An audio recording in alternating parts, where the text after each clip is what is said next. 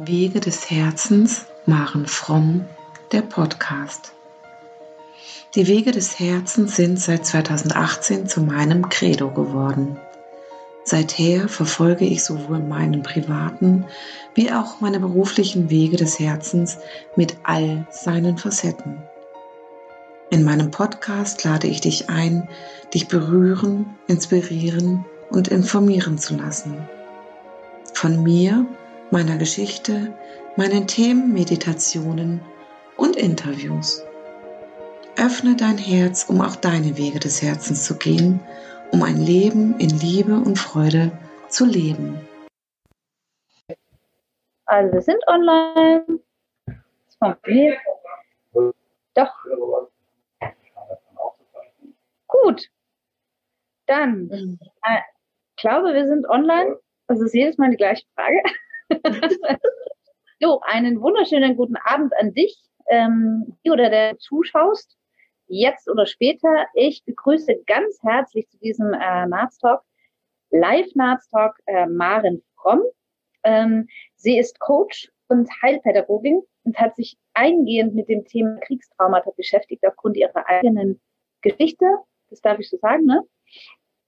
Und ähm, äh, Maren Fromm ist auch seit dieser Woche Kooperationspartner von Naz mich nicht äh, mega mäßig, dass du äh, Zeit nimmst und mit uns über dieses Thema sprichst. Ja, sehr gerne, liebe Regina. Sag mal, was, was bringt dich überhaupt, äh, äh, die Verbindung zu machen äh, zum Thema Narzissmus, Kriegstraumata? Wie bist du darauf gekommen? Das interessiert Henning und mich echt wahnsinnig. Okay. Ähm, also ausschlaggebend war, ähm, als ich vor sie, na, nee, jetzt fast acht Jahren eine Trennung hinter mir hatte ähm, oder ja hinter mir hatte und dann so nach einem Vierteljahr ähm, dazu gekommen bin, mal mein Leben zu überdenken. Und ähm, ab 2000, warte mal, vor acht Jahren, das war 2012, 13, genau, ähm, 2014, dann bin ich auf das Buch gestoßen, Seelengevögel von Veit Lindau.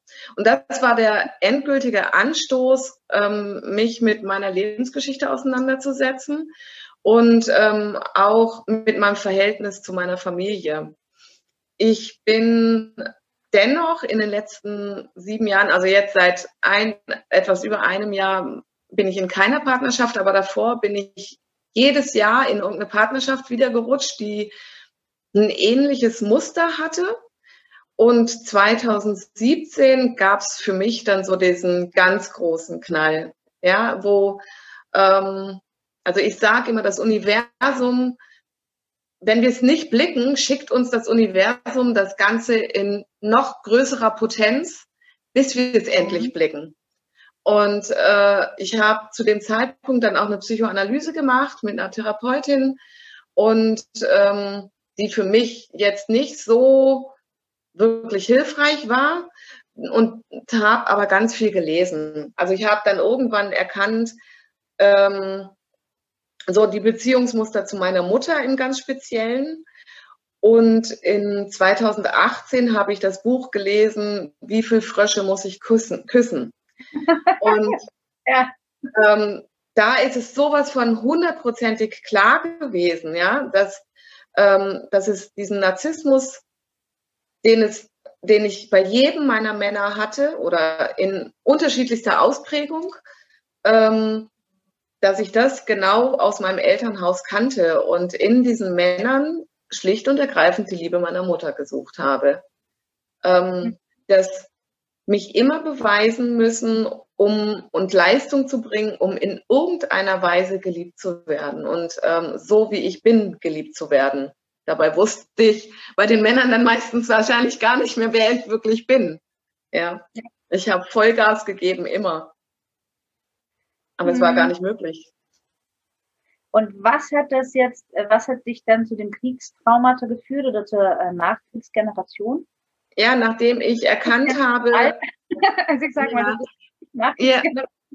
Also nachdem ich erkannt habe, was für ein Beziehungsmuster ich hatte, bin ich, ähm, habe ich weiter geforscht. So, ähm, ich habe außerdem ja verschiedenste Ausbildungen in den letzten Jahren gemacht zum systemischen Coach, ähm, und so weiter und bin in der Community vom Veit Lindau. Und da waren einfach Menschen, die mich mit dem Thema berührt haben, die damit schon in Berührung waren. Und dann habe ich geforscht wie eine Irre. Und ähm, weil es mich sofort getroffen hat. Also es hat mich sofort tief in meinem Herzen berührt, dieses Thema. Und ich wusste, es hat etwas mit mir zu tun. Und dann bin ich ähm, in die Aufarbeitung auch dessen gegangen. Mhm. Und also immer tiefer auch ins Verstehen, weil also wie lange, wie viel, wie oft sind wir, wenn wir in so einer toxischen Beziehung sind, sei es zu einem Partner oder zu Eltern, dann ja auch in einer enormen Wut und Trauer und ähm, Hass in irgendeiner Weise. Und für mich war wichtig, also ich habe mich von meinem Elternhaus gelöst, mehrfach in den letzten sieben Jahren. Ähm, für mich war es wichtig, in die Heilung und in die Liebe zu kommen. Und ich habe am Anfang nicht begriffen, was ist bedingungslose Liebe. Ich habe am Anfang gedacht, okay, bedingungslose Liebe ist, ich nehme meine Eltern, wie sie sind und halte das aus bis ich, bis ich wieder einen Rückschlag bekommen habe und mich damit auseinandergesetzt habe, was ist wirklich bedingungslose Liebe? Bedingungslose Liebe ist in erster Linie bedingungslos mich zu lieben. Und dann kann ich, wenn ich mit mir im Reinen bin, dann kann ich meine Eltern zum Beispiel oder meinen Partner auch bedingungslos lieben. Mhm. Das hat mich so dazu geführt. Und dieses Thema, warum ist es so schwer, Bindungen aufzubauen, emotionale Stärke. Was macht es meiner Familie schwer? Was haben Sie für eine Geschichte? Ja, also Henning und mir ist aufgefallen in den Seminaren und Vorträgen, die wir halten, ähm, dass ein Großteil unserer Teilnehmer, ich sag mal über 60 bis Mitte, Ende 70 sind. Und das mhm. hat Henning und mich, also schon vor einem Jahr haben wir uns gedacht, wieso ist das eigentlich so? Also wir haben gedacht, es werden doch eher Teilnehmer kommen, die so in unserem Alter sind, die gerade auf, ähm, das läuft in meinem Leben irgendwie schief oder so. Um, aber es kamen tatsächlich, also der Hauptteil der Teilnehmer war wesentlich älter. Und da haben wir uns gefragt, hat das was mit dem Krieg zu tun? Mhm. So sind wir auf das Thema gekommen. Deswegen fand ich es mega spannend, als wir quasi vor zwei Wochen aufeinander getroffen und du dann just in dem Gespräch gesagt hast, du beschäftigst dich mit dem Thema, wo ich dachte, spannend, jetzt bekommen wir vielleicht die Antwort darauf, warum so viele Teilnehmer so alt sind. Ja, ich habe so für mich das Gefühl, ich habe für mich das Gefühl, es gibt ja so viele Krankheiten, was Demenz und ähnliches angeht bei den Menschen. Und Demenz ist ja auch ein Rückzug, ja, ein Vergessen wollen irgendwie. Und ich glaube, dass viele Menschen zum einen auch Angst vor dieser Krankheit haben und das andere ist, ich glaube, ähm, dass sie es auflösen möchten. Also wie viele Menschen haben Schwierigkeiten auch zu sterben, ja, diesen letzten Weg in Frieden zu gehen, weil einfach Dinge noch nicht aufgeräumt sind. Und ich glaube, dass es deswegen viele Menschen gibt in dem Alter, die sich damit beschäftigen, damit sie auch ihr Inneres verstehen, vielleicht auch die Beziehung zu ihren Kindern. Ich, meine Klienten, es knallt in allen Familien in allen. Also meine Klienten sind unser Alter und ähm, allesamt haben ein Elternproblem. Ja, das kann ich jetzt nicht so unterschreiben, weil bei mir mischt sich total an. Gibt es auch Geschwisterprobleme und Probleme mit dem Chef und, und so weiter. Was mich aber wirklich, wirklich interessiert ist, ähm, du hast es ja, ich habe da einen Artikel gelesen, ja. ähm, da schreibst du zum Beispiel ganz am Anfang, warum sind unsere früheren Generationen so, wie sie sind? Äh, mhm. Was würdest du denn sagen? Warum sind unsere früheren Generationen, sage ich mal, unsere Elterngenerationen oder genau die Generation, die bei uns in den Vorträgen und Seminaren sitzt und äh, für sich vielleicht noch was lösen möchte, bevor sie sterben? Keine Ahnung. Ja. Obwohl man jetzt ja noch nicht stirbt. Aber äh, warum sind unsere früheren Generationen so, wie sie sind? Sie haben ganz viel Schlimmes erlebt. Also zum einen ist es so, ähm, also ich beziehe mich ja auf die letzten 100 Jahre. Also dieses kollektive Trauma kannst du aber noch weiter ausweiten. Also es gab bis vor 75 Jahren regelmäßig Kriege. So, ähm, ich beziehe mich auf die letzten 100 Jahre. Ähm, das ist der erste Weltkrieg, ähm, aus dem sie dann rausgegangen sind und dann endlich ein, die Welt ähm, in, die, in den wirtschaftlichen Aufschwung gekommen sind, bis die Wirtschaftskrise kam. Ähm, also das heißt, da haben sie schon die erste Verunsicherung, das die erste Retraumatisierung erlebt, bis dann der Zweite Weltkrieg kam, wo sie an eine Ideologie geglaubt haben. Ja, sie haben sich ja auch daran, sie, viele haben wirklich daran geglaubt und standen hin, hinter Hitler und haben, glaube ich, ganz viel Hoffnung gehabt. Und dann sind sie schwer traumatisiert worden. Sie haben ähm, ganz viel schlimme Dinge erlebt, ähm, sei es Vergewaltigungen oder sei es also ich finde, man darf auch immer die Soldaten nicht vergessen, die im Krieg waren. Welcher Mensch hält es ja. schon gut aus zu töten? Ja, ähm, diese Aufträge durchzuführen, ohne ein Trauma zu haben.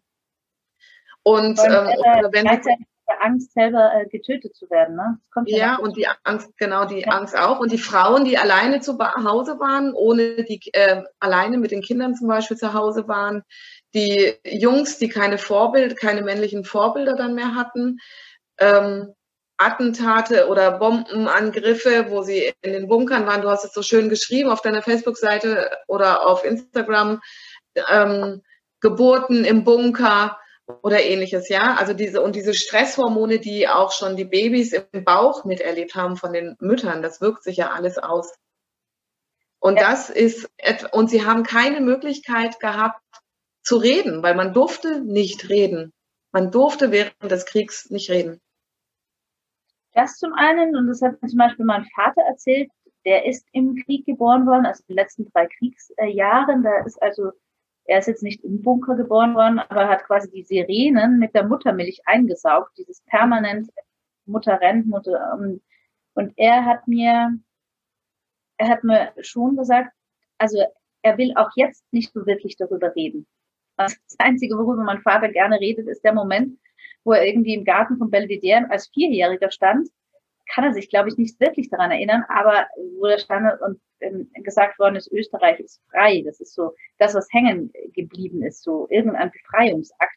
Aber das andere, ähm, nicht nur, dass er darüber nicht reden möchte, hat er mir auch erzählt, dass als Kind, da durfte man gar nicht mit seinen Eltern irgendwie über seine Gefühle reden. Also es gibt, gab so eine Sonntagsgeschichte, jeden Sonntag sind sie wohl Kuchen essen gegangen und dann musste er vier Stunden ganz ruhig sitzen, weil er ganz ruhig gesessen ist, ohne eine Frage zu stellen, hat er ein zweites Stück Kuchen bekommen.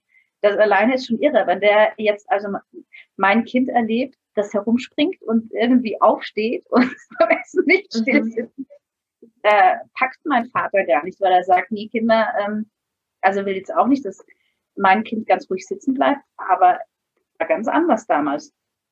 Ja, also ich habe also ich habe mit meinen Eltern, ähm, als ich dann wieder auf sie zugegangen bin in diesem Jahr, eine Genogrammarbeit gemacht, mhm. weil also sie konnten sich das erste Mal auf ein Gespräch einlassen, als ich sie eingeladen habe zu diesem Genogramm, zu diesem Stammbaum der Familie, der auch ähm, Beziehungsmuster darstellt ähm, und ähm, Berufe, also der ja alle Informationen des Stammbaums in sich trägt, ja, nicht nur, nicht nur Name, Geburtstag, sondern Berufe, gibt es wiederholende Berufe, wo kommt wer her? Und dann auch die Beziehungen untereinander. Und als ich gesagt habe, mein Wunsch ist es, unsere Familie in die Heilung zu bringen. Es soll nicht mehr um Vorwurf gehen. Ich möchte keine Vorwürfe mehr. Daraufhin konnten sie sich darauf einlassen und ich habe in diesem, also wir haben bisher dreieinhalb Stunden daran gearbeitet. Meine Eltern haben emotional keinen Zugang zu ihrer Geschichte. Ja. Und das fand ich schon sehr beeindruckend. Ja, und ähm, genau so ist es. Also als es 2017 bei mir so geknallt hat, habe ich meinen Bruder, weil ich kann mich an meine ersten zehn Jahre ja gar nicht erinnern, habe ich meinen Bruder gebeten, Stefan, erzähl mir alles, was du weißt. Mhm. Und er ist vier Jahre älter als ich und auch er kann sich kaum erinnern. Also er kann sich an seinen sportlichen, seine sportlichen Erfolge erinnern, aber an, an emotionale Nähe kann sich auch mein Bruder kaum erinnern. Hm. Du schreibst in deinem Artikel auch über Glaubenssätze, die da wahrscheinlich entstanden sind. Ich würde gerne ein paar zu tun, so wie äh, du musst funktionieren, es darf nichts nach außen dringen, was sollen denn die anderen denken, oder hm, du musst es schaffen, das macht man nicht, du darfst es nicht sagen, was du denkst und so. Das spielt ja auch mit rein. Ja, Meinst so. Du, Glaubenssätze sind, die von der Nachkriegsgeneration geprägt werden? Definitiv, ja. Also sie hatten ja gar keine andere Möglichkeit. Also als der Krieg vorbei war, ging es darum, Deutschland wieder aufzubauen. Und da haben sie alles reingesetzt. Und da, und wem konnten sie denn vertrauen? Ja, also sie haben im Krieg, am Anfang haben sie ähm, etwas an etwas geglaubt, was dann nach und nach, oder also ja nicht alle, ich möchte, falls es hier irgendjemand sieht, der es kritisch sieht, ich möchte es nicht über einen Kamm scheren, ja, aber sehr, sehr viele Menschen und die Menschen, die es die nicht an diese Ideologie geglaubt haben, durften nicht reden, weil es war enorme Gefahr, ob sie es überleben, wenn sie reden. So und ähm, und dann war hinterher, also wenn du dir anguckst, Erster Weltkrieg, Weltfinanzkrieg, Weltwirtschaftskrise, Zweiter Weltkrieg, was passiert als nächstes? Es war ja so eine Lauerstellung vielleicht auch. Ja, es kam ja dann auch noch die Mauer, ne? Ja. Das ja. volle Kanne erwischt. Ja, ich glaube, ich genau. habe auch einen Post geschrieben, äh, mein Fluglehrer, der mittlerweile ja 84 ist, der hat, der ist auch noch im Osten gewesen, also der hat quasi den Krieg mitbekommen und die Mauer und die Flucht und Polen und jetzt auch noch Corona. Aber es ist so, ja. Das, da ist zumindest unsere Generation, sage ich mal, die ist jetzt relativ reich gebettet. Das erste, was wir jetzt an Krisenschlag haben, ist, ist quasi echt das böse C, das jetzt da ist aber da geht es uns echt gut im Vergleich. Ja, wobei ich das auch kritisch sehe, ja, weil, ähm, also wenn du dir die Reaktion der Menschen an, also wir, ja, wir haben keinen Krieg, bei dem wir um unser Leben fürchten müssen durch Waffengewalt. Mhm. So, ähm, jedoch gab also es gibt ja auf der Welt noch andere Ecken. Ja, genau, genau, ja, genau. Ähm, aber es gab 2008 die Finanzkrise, die viele Firmen, die in einem Aufschwung waren, schon mal wieder gerüttelt hat. Und, mhm. ähm, und da, dadurch sind unsere Eltern verunsichert gewesen wieder. Ja, also man muss festhalten an dem, was man hat. Das, was man hat, darf man auch nicht hergeben. Dann war also vor zwölf Jahren die Finanzkrise und jetzt Corona. Ja, also es kommt nicht wirklich zur Ruhe und es ähm, beunruhigt die Menschen. Also ich fand es irre, was es mit den Hamsterkäufen auf sich hatte. Das war völlig irrational. Das waren tief verankerte innere Trauma aus meiner Sicht. Das ähm, stelle ich mhm. als These auf, die die Menschen veranlasst haben, loszuziehen, irrational einzukaufen in Deutschland, in einem Land, wo es jederzeit normalerweise alles geben würde. Ja, und dann natürlich auch noch so, so seltsame Sachen wie Klopapier. Ja. Ja. Aber also ich habe am Anfang sogar noch drüber gelacht. Also wenn ich bei deiner These bleibe, dann kann es sein, dass es einfach im Krieg in der Form nicht so ein warmes, weiches Cosi-Klopapier gab, sondern einfach wirklich, also zum Teil noch äh, Zeitungspapier. Im Osten habe ich das sogar auch mal erlebt, als wir waren, da gab es noch Zeitungspapier und Zeitenpapier statt Klopapier. Also vielleicht hat es damit was zu tun. Ja, es war ja nicht nur Klopapier, also Nudeln und also sämtliche haltbare Lebensmittel waren ja auch ausverkauft. Also zumindest hier in Baden-Württemberg. Das war krass.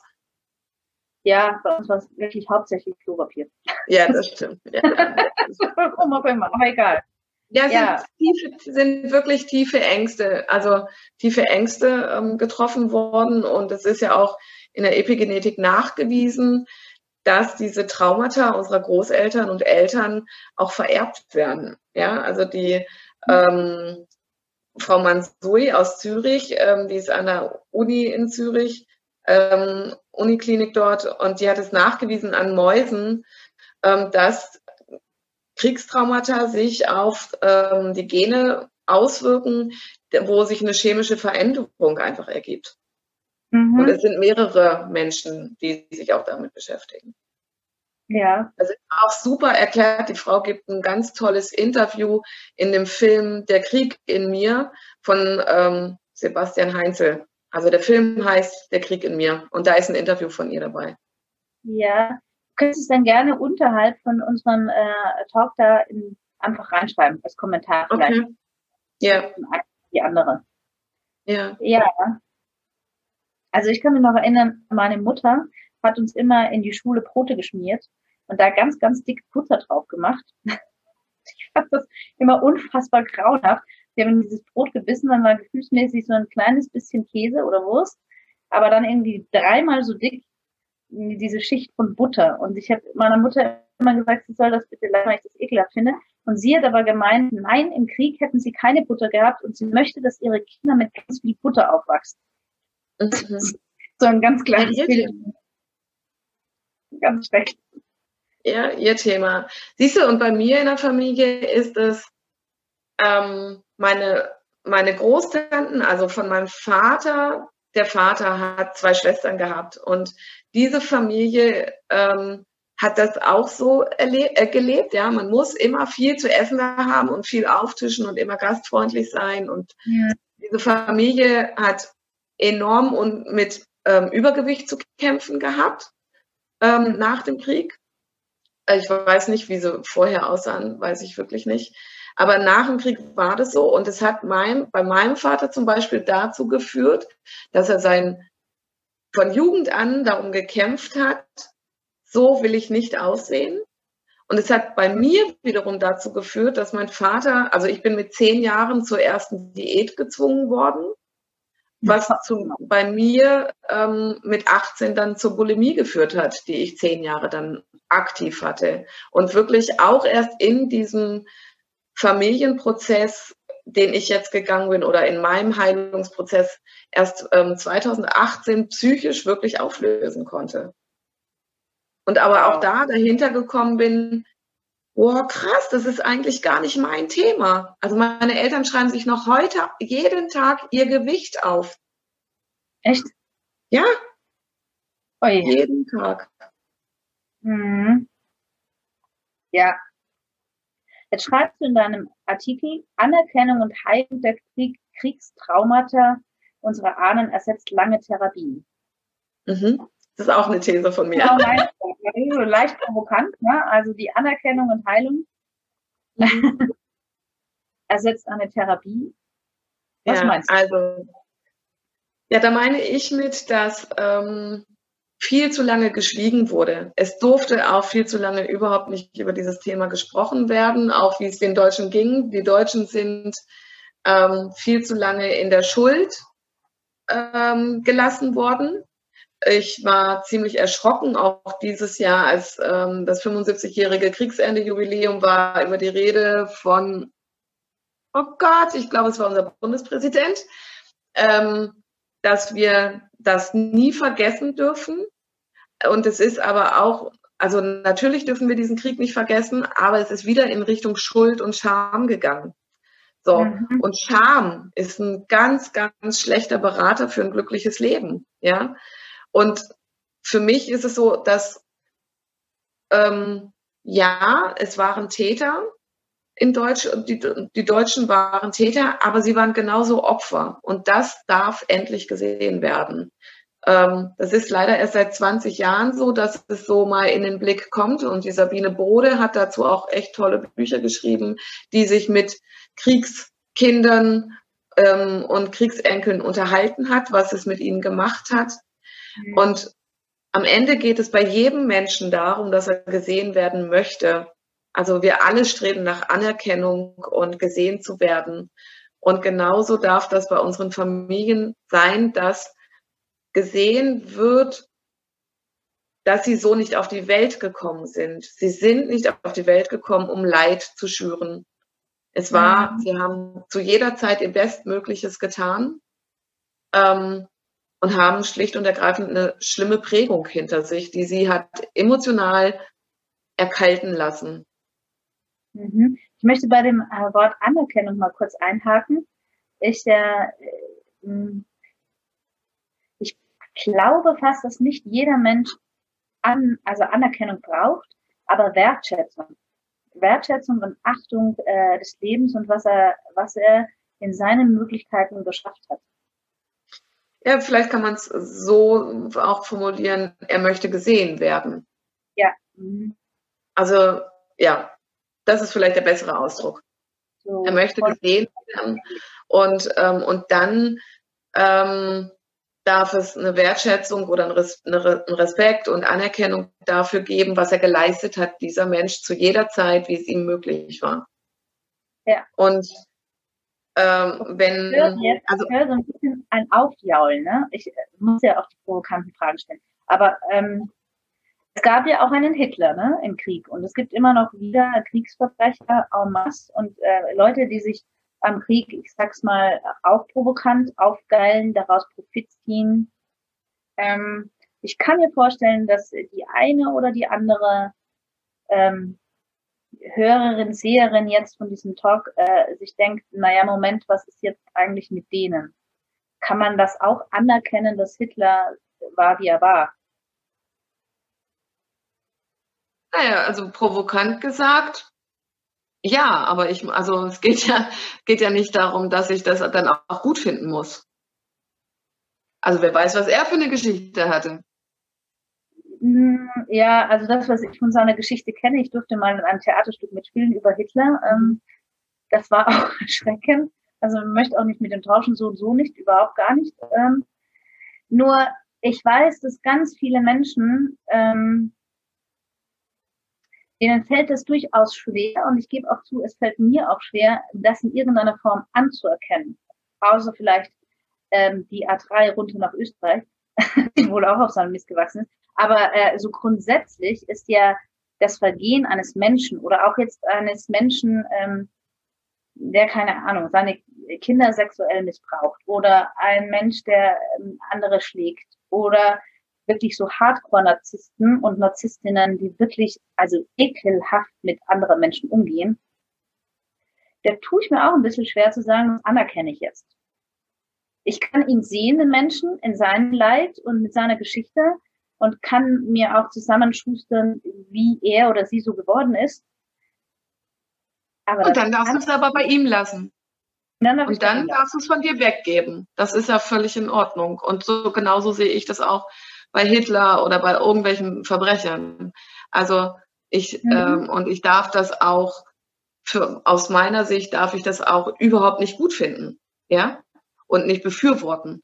Und trotzdem darf ich es sehen, okay, das hat, also ganz neutral, ohne Emotionen, darf ich mhm. ihn sehen und anerkennen, okay, das hat ihn dazu geführt, das ist seine Geschichte. Aber ich finde es nicht in Ordnung und ich will das für mich nicht. Dennoch hat es enorme Auswirkungen auf mich und mein Leben gehabt. Ja. ja und das ist bei jedem oder bei sehr vielen Menschen von uns so. Es ist wie, wenn man sagt ja auch, ins Wasser fällt ein Stein, ne? Gibt es ja auch dieses Lied und dann dehnt sich das aus. In dem Fall ist es einfach massiv und zwar diese Wellen gehen über Generationen hinweg. Ja.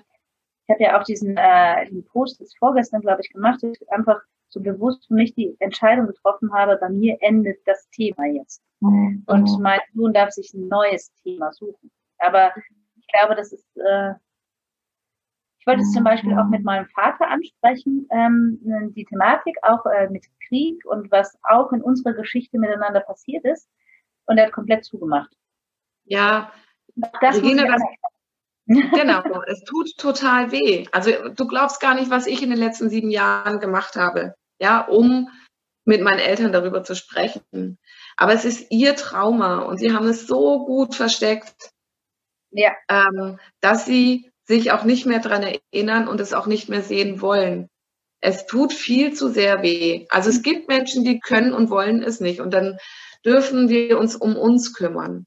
Ja. Mhm. Ähm, wie ich vorhin erzählt habe, in der Genogrammarbeit habe ich festgestellt, dass meine Eltern wirklich keinen wirklichen emotionalen Zugang dazu haben.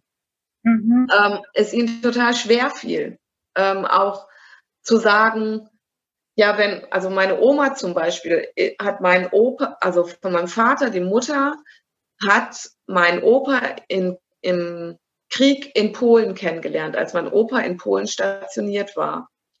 Wir mhm. wissen alle nichts von ihrer Mutter. Wir wissen nur, dass sie mit ihrer Oma und mit der Schwester der Mutter nach dem Krieg dann nach Deutschland geflüchtet ist, um dann mit meinem Opa zusammenzukommen. Mhm. Und mein Opa hat aber meine Oma total links liegen lassen. Ja, also, weil der mhm. war sehr in Vereinen unterwegs. Also mein, meine Oma sehr, war sehr viel alleine.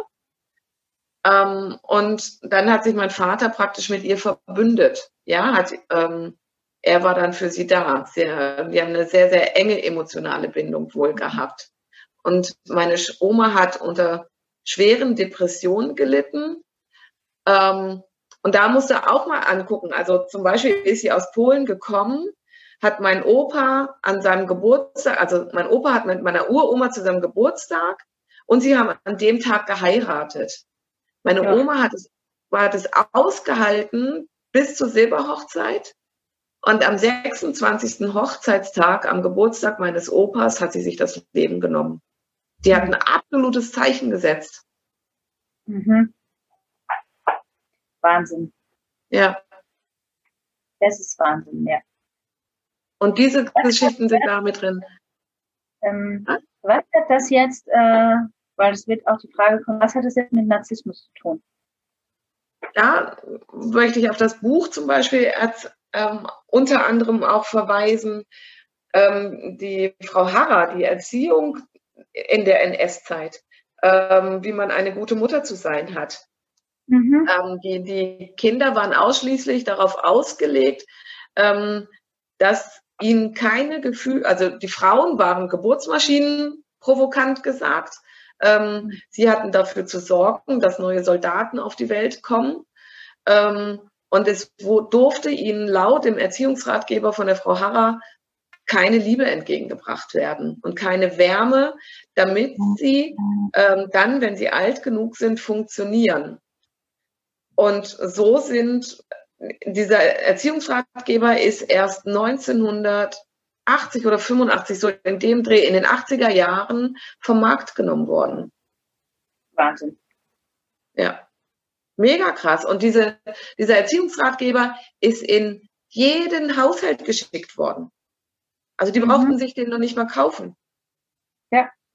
Und mit dieser Härte und mit dieser Kühle und mangelnden Emotionalität sind die Menschen dann aufgewachsen. Also die können froh sein, dass sie überlebt haben. Mhm. Es gibt ja mhm. Experimente dazu von Pavlov. Ja, ja. Wo, wo, die Menschen, welche haben emotionale Nähe bekommen ähm, und Ernährung und andere haben keinerlei emotionale Ernährung, äh, oder emotionale Nahrung bekommen, nur Grundversorgung, die sind eingegangen, die sind gestorben. Ja. ja. Das ist echt. Uh. Du schreibst in dem Artikel auch noch, äh, ich darf das mal zitieren, für Narzissten bedeutet Beziehung, Liebe, eine Todesangst überwinden zu müssen, wenn sie ihren Narzissmus zurückstellen bzw. überwinden wollen wenn sie eine wirklich liebevolle, vertrauensvolle Beziehung führen wollen, mhm. dann ist das für sie gleichzusetzen mit einer Todesangst.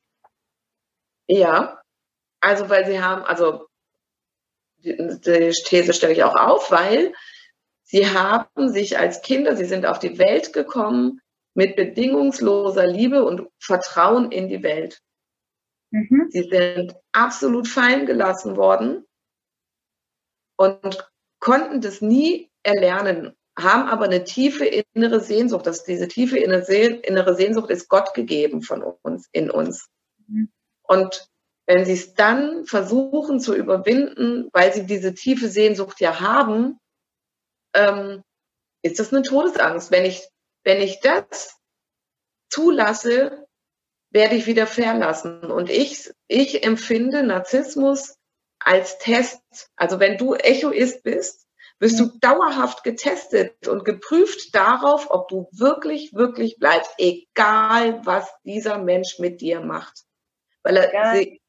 tief in sich drin spürt, ich bin gar nicht liebenswert. Weil er sich selber eigentlich nicht liebt.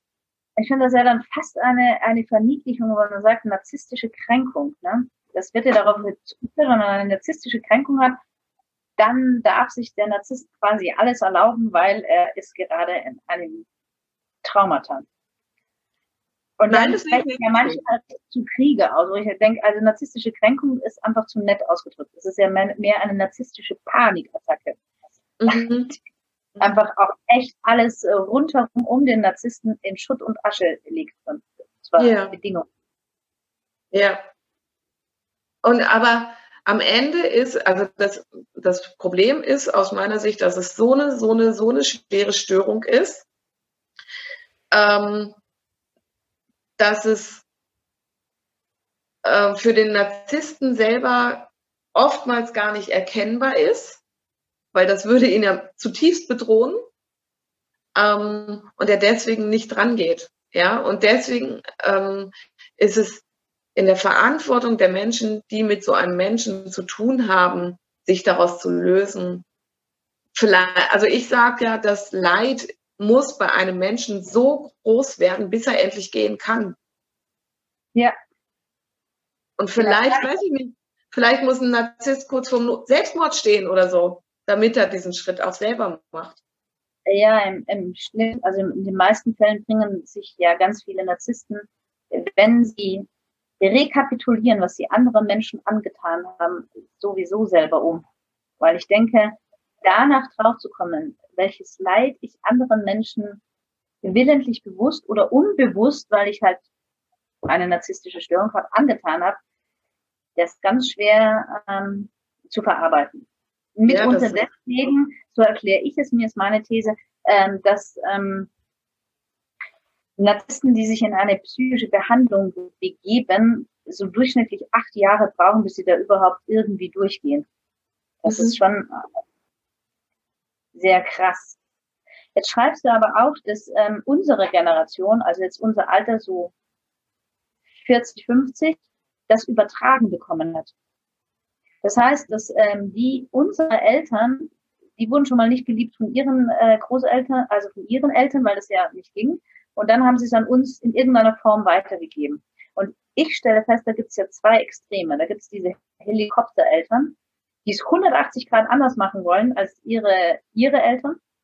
Und dann gibt es einfach die sehr harten Eltern, die sagen, meine Eltern haben mich nicht geliebt, warum, also die es halt auch nicht gelernt haben und deswegen wahrscheinlich nicht weitergeben können. Siehst du das auch so? Oder verstehe ich das richtig? Ja, ich verstehe, was du meinst. Ähm, es hat ja immer was mit Vorbild zu tun. Also ich finde es mega spannend, ja. Äh, die ersten zehn Lebensjahre hat meine Tochter dieselbe Erziehung genossen, die ich erlebt habe. Meine Eltern waren mein Vorbild für Erziehung und ich habe das, bis mein Kind zehn war, also bis es die Trennung von ihrem Vater gab, mhm. für richtig gehalten, weil ich in so Abhängigkeitsbeziehungen war. Ich habe zwar manches hinterfragt und manches auch anders gemacht. Also meine Tochter ist wesentlich liebevoller aufgewachsen mit ganz viel Nähe, ja, ähm, und mit ganz viel Vertrauen in mein Kind, weil das was ist, was mir in meiner Erziehung gefehlt hat, wirkliches Vertrauen in mich und Zutrauen und Akzeptanz. Damit ist meine Tochter schon aufgewachsen. Aber ähm, es gibt viele Dinge, Hey Regina, die ist mir so ein Spiegel meiner Erziehung für sie hm. der ersten zehn Jahre, wo ich immer denke, leck mich am Arsch, was für ein spießiges Kind. Aber genau das ist es, was sie von mir gelernt hat in den ersten zehn wichtigen Lebensjahren. Und so bin ja. ich aufgewachsen. Und da, das ist für mich so deutlich, also daran, wenn du es dir wirklich anguckst, da, unsere Kinder sind ein Spiegel und sie zeigen es uns ähm, wo wir, auch wenn wir uns noch so dagegen wehren, irgendwas von unseren Eltern übernommen zu haben oder nein, ich bin ganz anders, doch, weil wir kennen es gar nicht anders. Wir haben diese Muster, wir haben noch gar keine neuen Muster etabliert, vollkommen. Ja. Wir haben es quasi mit den Zähnebürsten reingenommen, sage ich immer mal. das ist so ja. mein Beispiel. Wenn ich äh, meinem Kind habe ich immer gesagt, nein, Zähne putzen tust du nur im Badezimmer. Während ich das gesagt habe, hatte ich die Zahnbürste im Mund, bin irgendwie äh, in die Küche gesaust, habe ihm noch ein Butterbrot gemacht, habe den Geschirrspüler ausgeräumt, habe E-Mails beantwortet. Und mein Kind taperte wieder hinter mir her mit der Zahnbürste. Und in dem Moment musste ich auch so herzlich lachen, weil ich mir gedacht habe, ey, was versuchst du hier gerade zu sagen, zu erziehen? Weil du mhm. machst, du machst es davor. Und das ist jetzt nur ein banales Beispiel.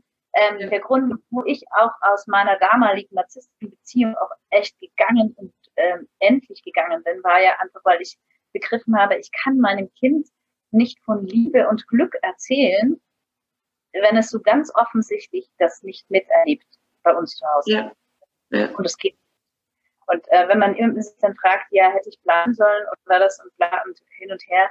Also de facto, ich kann nicht etwas, ich kann nicht, ähm, wie sagt man, Wasser Wein predigen und Wasser trinken oder umgekehrt, glaube ich. also das kann nicht. Ähm, ja, das ist Erziehung. Und klar, das zieht sich über Generationen, bis man halt einfach sagt, so, stopp, ich ändere jetzt was. Aber das mhm. braucht wirklich sehr, sehr viel Selbstreflexion. Was mir in deinem Text äh, der Mut macht, sage ich mal, dass du sagst, unsere Gesellschaft ist gerade im Aufbruch, umzudenken. Mhm. Das ist etwas, was ich auch spüre und hoffe, dass es so ist. Ja. Auch wenn ich mir manchmal so unser System anschaue und auch unser Rechtssystem und mir denke, das ist gefühlte 200 Jahre alt. Das ist gerade mhm. fast noch im Mittelalter, wo man noch Hexen verbrennt. Aber ähm, ja, es, ist, es beginnt. Es wird gefühlsmäßig ewig dauern, aber es beginnt wenigstens das Umdenken. Ja, es ist auf dem, also wir sind auf dem Weg. Das Ding ist halt, dass wir selbst, also selber ja diese Vorbilder nicht hatten und wir uns jetzt erstmal selber alle orientieren dürfen. Also ich spüre das auch ähm, in unserer Generation definitiv, wo sich die Menschen auf den Weg machen. Es sind wirklich sehr, sehr viele, ähm, die auch wollen, die eine Veränderung wollen. Und ähm, ich finde das ganz arg spannend, was für eine Offenheit bei den jungen Menschen dafür da ist. Also äh, wie viele junge Menschen sich genauso auch auf den Weg machen. Ähm, also ich habe ich habe ja einen Friedensbaum in Weil im Schönbuch gepflanzt oder pflanzen lassen über die Friedensbaumstiftung. Und wie viele junge Menschen dabei waren und die sich wirklich bewusst mit dieser Veränderung auseinandersetzen, ist es fantastisch. Ja? ja. da können wir alle gemeinsam lernen. Mhm auch im Grunde äh, dieser Aufbruch und dass äh, jetzt auch unsere Kinder und unsere Jugend sagt, ey, was macht ihr mit unserer Umwelt, ihr Drecksäcke, echt? Wenn ihr euch verpisst, dann geht unsere Welt irgendwie, da haben wir keine Luft mehr zum Atmen. Ich finde das äh, super, dass sie, es ist schade, bedauerlich, dass das quasi jetzt unsere Kinder machen müssen auf Kosten ihrer Schulbildung, aber es ist, ähm, es ist an der Zeit, aufzustehen und Stopp zu sagen, glaube ich, in mehreren Bereichen. Ja, genau. Also es gibt, also ich sehe es auch so, dass es an der Zeit ist, aufzustehen. Und doch darf ich auch gut darauf achten, für was und mit wem ich aufstehe. Ähm, und was ich, also ich habe gerade heute einen Artikel dazu gepostet. Also wenn ich für irgendwas aufstehe, dann muss ich eine Vision davon haben, wie es anders sein soll. Und ich sollte, also so ist meine Einstellung, ähm, auch das mir Bestmögliche dafür tun, dass ich diesen Wert vertrete. Also ich finde es ganz arg wichtig, dass wir Menschen uns mit unseren Werten auseinandersetzen und unsere Werte für uns auch klar definiert haben, damit, wenn wir ähm, auf einen anderen Menschen tre treffen, der sagt, ja, genau das ist auch mein Wert, ich dann auch sagen kann, okay, und wie sieht der für dich aus? Wie willst du den leben? Passen wir da wirklich zusammen? So, finde ich ganz arg wichtig. Ja. Wertearbeit. Also ich, ich habe das auch bei dir gelesen und ich äh, bin ganz d'accord. Für etwas zu sein, hat auch eine wesentlich stärkere Kraft, als äh, ständig gegen etwas zu sein. Das ist mit ein Grund, warum Nazi nicht zum Beispiel nicht gegen Narzissten ist, sondern einfach für Empathen, weil es eine, eine viel, viel größere Kraft ist, als, als zu sagen, ihr, ihr seid alle schlecht, ihr seid alle blöd und wir sind die armen Opfer. Und sobald ich mich als Opfer sehe, bin ich äh, nicht mehr in der Selbstverantwortung und ändere auch nichts, auch nicht das System. Ich ändere gar nichts. Ich stehe da und lasse mich bemitleiden. Ja, genau. Dann verharre ich da drin und ich gucke immer nur zurück und nie nach vorne. Ja, ich frage jetzt mal den Henning, gibt es irgendwelche Fragen? Nein, keine Fragen. Das ist okay. Gibt es irgendeine Frage, die, also an alle, wenn äh, du dann noch eine Frage hast, ähm, Die Maren ist auch in unserer Gruppe und äh, wenn es also Fragen gibt, die vielleicht ähm, berührender sind oder die gerne in einem nahtfreien Raum gefragt werden wollen, dann gehe ich jetzt mal, ich, äh, ich sage das jetzt einfach mal, dann wird die Maren die auch beantworten. definitiv. Also ihr dürft euch auch gerne per Messenger an mich, also wenn es wirklich auch privat sein soll und nicht öffentlich, dürft ihr euch auch per Messenger an mich wenden. Da komme ich auch gerne einfach jetzt mal darauf zu sprechen. Du bietest ja Coaching an und Heilpädagogin. Was, äh, wenn jemand jetzt weiß, dass man ein Kriegstrauma hat und vielleicht das auch noch vor seinem Tod lösen möchte, kann man dann zu dir kommen? Also zum einen kann man zu mir kommen, ja. Ähm, ich biete es für die Menschen, die von weiters weg sind, auch gerne per Zoom-Call an. Ich mhm. finde, das kann man auch gut per Zoom machen, ja, dass ähm, ich mit dem Menschen dann per Zoom zum Beispiel die Timeline mache oder ähnliches, ja, Genogrammarbeit. Dazu muss er, natürlich ist es schöner, er sitzt neben mir, weil ich ihn dann besser wahrnehme und sehe und spüre, ja, und auch reinspüren kann, wo bewegt sich jetzt was in ihm, ähm, wird irgendwas eng ums Herz. Aber, und da gehört beim Zoom für mich eine ganz intensive, gutes, gute Kommunikation dazu, auch zu den Gefühlen. Ich rate jedem, ähm, die Bücher kann man lesen, aber in die Aufarbeitung sollte ich nicht alleine gehen, weil es wirklich auch Schmerz mhm. zu Schmerz führen kann, den, wo ich vielleicht äh, nicht alleine rauskomme. Ähm, also so, das ist das eine. Ich biete das persönlich an und per Zoom sehr gerne. Und ähm, den Vortrag, den ich dir jetzt geschickt habe, den werde ich jetzt demnächst ähm, aufnehmen und auch auf meinen YouTube-Kanal stellen. Und, und genauso hab, bin ich dabei, jetzt so die Inhalte meines Online-Kurses zu dem Thema auch ähm, äh, nochmal genauer zu definieren. Und ähm, ja, es wird einen Online-Kurs zu dem Thema geben mit persönlicher Begleitung. Mhm. Also per Zoom oder auch bei mir in der Praxis. Also wenn du möchtest, kannst du das gerne unten in den Kommentaren ja. einfügen, die Links, damit äh, das alle finden. Aber ähm, vielleicht die am Anfang noch nicht dabei waren oder sich nicht das Ganze angehört haben oder gesehen haben. Ähm, Maren Fromm ist jetzt auch Kooperationspartnerin seit dieser Woche von Naht's Und ihr findet, äh, du findest sie auch auf unserer Seite und kannst dich direkt mit ihr verlinken und hast alle Kontaktdaten. Ja, genau. Liebe Maren, ich habe ja dir schon am Anfang gesagt, dass ich dich dann mal fragen werde, ob ich irgendwann Frage nicht gefragt habe, die du aber gerne gefragt bekommen hättest. Einbeine. Nee, ich glaube nicht. Also mir fällt jetzt spontan nichts wirklich ein. Ähm, ich glaube, dass ich für euch den Zusammenhang, also den ich sehe zwischen Narzissmus und so, ähm, also zwischen Narzissmus und den Kriegstraumata ein bisschen deutlich bringen konnte und der Erziehung, Prägung in der Zeit durch das ja. Erziehungsratgeber nochmal, welche Kälte vermittelt wurde. Also ähm, ich, Vermutungen. Henning und meine. Henning nickt. ja.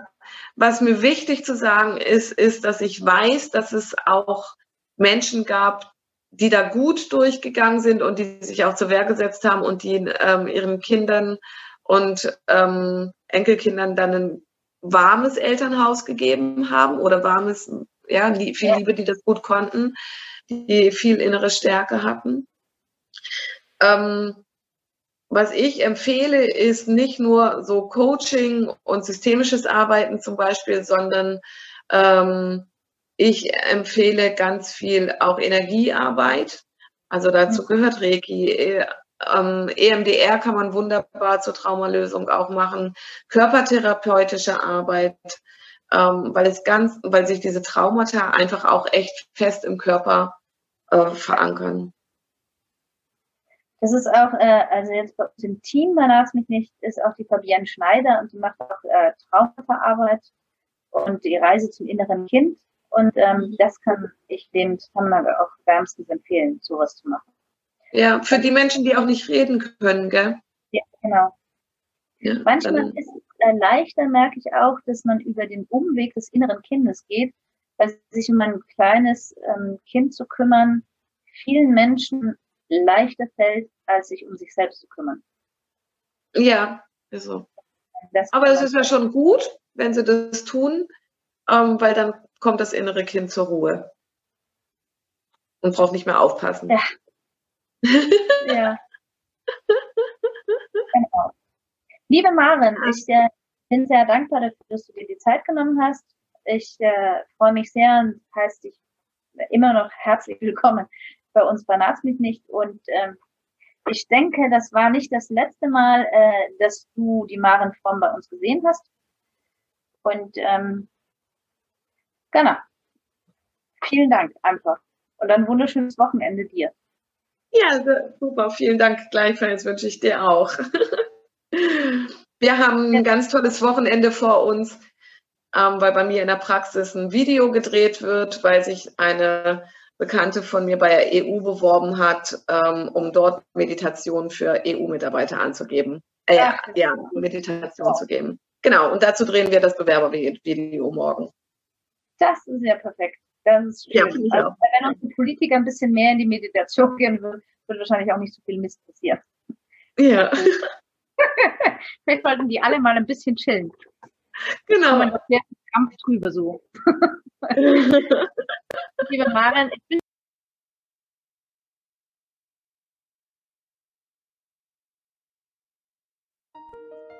Vielen Dank fürs Zuhören.